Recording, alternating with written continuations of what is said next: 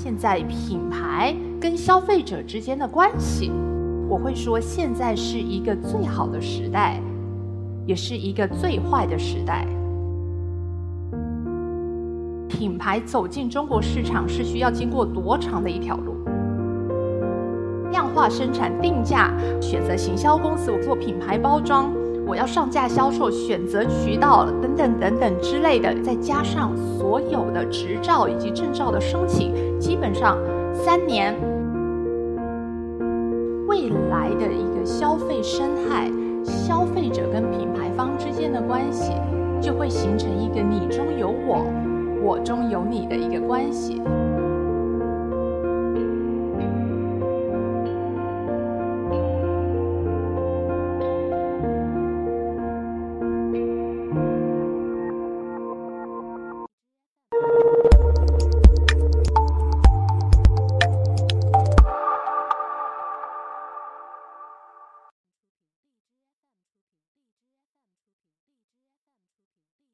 朋友，大家好，我是 Livia Wang，我是一刻 Talks 的讲者。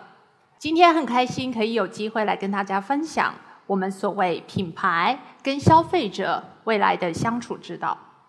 我常年旅居在海外，我们公司是 Access Group，我们一直以来的目标就是为所有的海外品牌找到进入中国市场正确的方式。而有一个词，我来定义一下现在品牌跟消费者之间的关系。是什么关系呢？我会说，现在是一个最好的时代，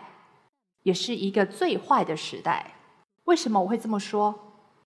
对于一个消费者来讲，我们来想象一下：现在打开淘宝，走进商场，在街上到处都有琳琅满目的各种选择，就像古代的君王一样，好像所有的东西都是应有尽有。随时随地，他可以做一个至高无上的决定，说我今天要选择哪一个品牌、哪一个产品。但是，真的这么简单吗？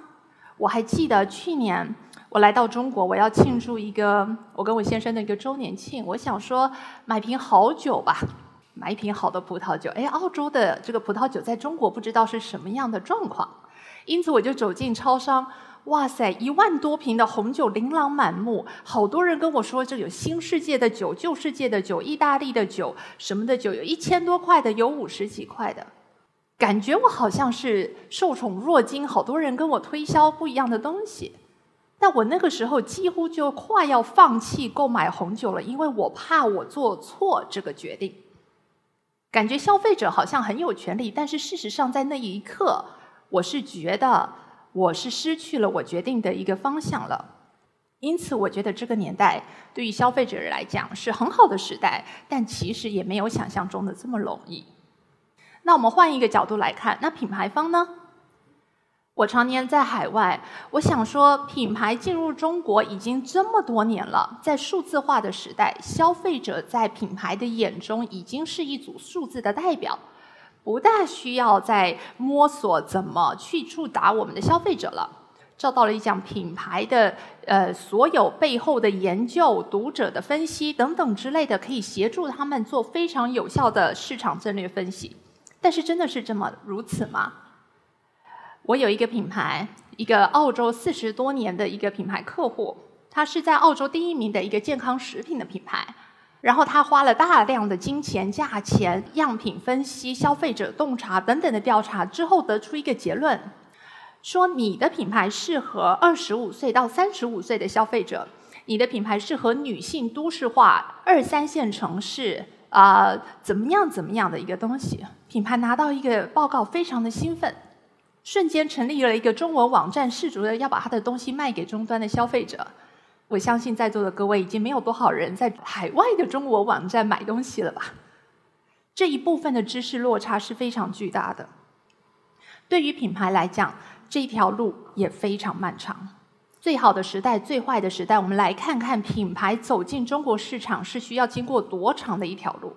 好，刚刚那个品牌就来找到我说：“Livia，这个有问题，我觉得我找不到前进到消费者的方向。”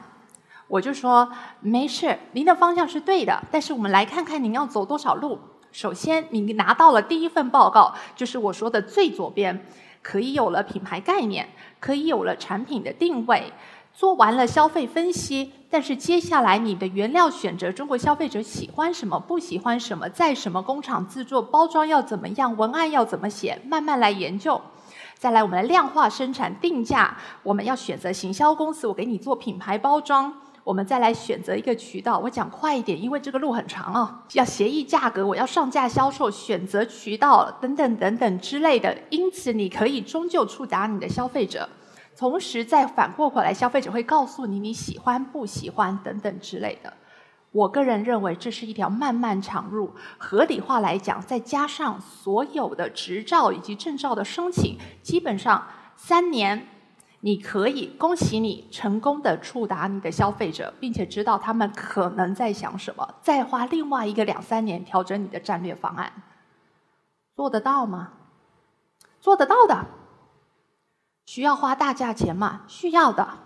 可能是什么结果？可能三年内一个品牌在达到它消费者之前，都是一个纯粹的投入，而并没有任何的收获。我觉得这个是不健康跟不合理的。因此，我下了一个结论：不管是消费者或是品牌方，他们对于一个变迁以及对于一个对于现状的改变的呼唤是非常非常迫切的。这个时代给了双方都一个不合理的环境，一个消费者内心没有办法理性的判断到底什么样的讯息才是正确的而做出选择，而品牌方没有办法利用这么长的时间、这么多的资源的需求。才能够等到一个消费者对他的反应，他怎么能够提供消费者最好的产品呢？而我们大家都清楚知道，一个两三年的一个这样子的周期，时代已经变了，没有可能等待这么长的时间。这样子的变迁，对于变迁的需求本身是非常非常迫切的。我们判断，对于一个商业像我们这样子在创业者一直在创业不断的过程中，当一个问题出现的时候，就是我们非常开心的时候，因为在这个状态下，有可能孕育一个新的消费生态，有可能消费者跟品牌之间的关系会在这个过程中得到一定程度的一个改变，而我们希望来看看这个新的消费生态会怎么样的一个状况下来发生。那。当然，跟我刚刚说的一样，它可能是会针对消费者跟品牌方之间关系的一个变迁的。那我因为人在澳大利亚嘛，我就想说，那我在哪里实验这个生态呢？我觉得澳大利亚其实是一个非常非常有意思的地方。它的人口跟中国的一个省份的人口差不多，就整个国家啊。华人的这个居住地本身也是非常集中的。那你知道，我们作为行销的人。啊，打一个市场就是开启一个市场，它的人口基数如果小的话，它的实验可能性就高。因此，我就针对了澳洲的几个城市，华人集中的地方，我把这些品牌放到他们的面前，有点像是一个小型的孵化器以及实验室一样的测试海外华人对于这些品牌的一个的的的一个反应。我们在海外形成了一个从澳洲进入中国市场的一个小型生态。因此，我在这样子的实验生态里面，在过去两三年，今天我跟大家分享的并不是案例，我今天跟大家分享的是过去实际的成功经验。我们成功打造了十几个品牌，透过这样子的生态，做到能够在中国市场放大。为什么呢？因为在这样子小型生态实验里面。品牌方能够透过过去我说的两年到三年的一个周期，缩短到可能两到三个月、三到六个月这样子的周期，品牌有机会响应消费者的需求，品牌有机会可以针对消费者的需求提出至少百分之七八十的满足，品牌有机会在这个响应需求的过程中，甚至达到百分之百的满足，因为它跟他们的距离非常近，甚至是面对面的沟通。而在这个过程中，品牌可以展现出自己更高的一个特性，创造出甚至满足一百二十的需求。因为很多消费者是不知道自己喜欢什么的，就像我们绝对不能想象，呃，苹果电脑，我们可能没有办法想象中我们到底需要什么。而在这个过程中，品牌可以快速的响应所有消费者的需求。除此之外，消费者有机会走到品牌的生产环节里面。提早给他们做出非常多有意思的建议。我们在澳大利亚很多品牌方的工厂开放给消费者参观，在这个过程的互动中，品牌跟消费者不再是一个我跟你的关系，而是我跟我、你跟你、我们在一起的一个关系。这就是我所谓的一个新生态。因此，我认为。海外刚刚的这个实践的生态，因为澳大利亚的一个天然的这个浑然天成的一个背景，让我们有机会实验这样子的一个机会，品牌的成功率有办法在中国这边的时候变得更容易可以被放大，跟有成功的机会的可能。但是更有意思的是，我们认为未来品牌方、经销商、消费者。三者的关系已经不再是一个对立的层面，就像我们刚刚说的一个线形关系啊。从左边品牌透过经销商，透过很多的渠道，最后触达消费者，不再是这样子的关系了。消费者本身扮演非常重要的角色，从一开始就开始了。消费者本身在在澳大利亚的这个环境里面，他接触到的品牌。他接触到的一个机会，他了解了这个品牌，他可能变成这个品牌的一个传播者，它可能变成这个品牌的一个经销商，他有可能进入到品牌，给品牌更多的一个建议跟挑战。而相对来讲，品牌也相对来讲是一样的，品牌能够聆听消费者的一个声音，品牌不走进消费者的世界，它的产品会没有消费者喜欢。品牌要自己能够懂各个渠道的需求，包含在定价体系以及等等的这个时间上的需求，因此我会判断，而且这已经正在发生，就是一个新型的生态已经正在开始，而这个生态本身是模糊了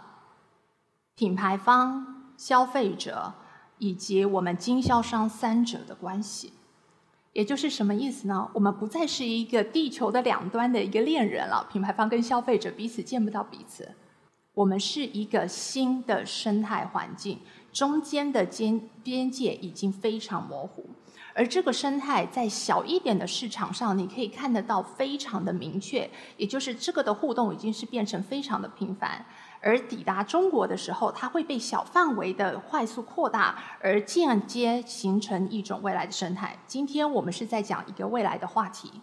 因此我希望把这个消费者跟品牌方的一个未来关系来带到这个话题来跟大家分享。而如果我们可以做一个定义的话，就是未来的一个消费生态，消费者跟品牌方之间的关系就会形成一个你中有我。我中有你的一个关系，如果能够掌握住消费者的品牌方，未来它就有大市场。能够走到品牌里面的消费者，他更能够做出独立的判断，而他更能够做出一个理性消费的一个养成。而我也期待我们可以在不久的将来看到一个新的转型，让品牌方跟消费者之间的相处之道变得更加有效，缩短所有在这个快速年代里面的消费历程。谢谢大家。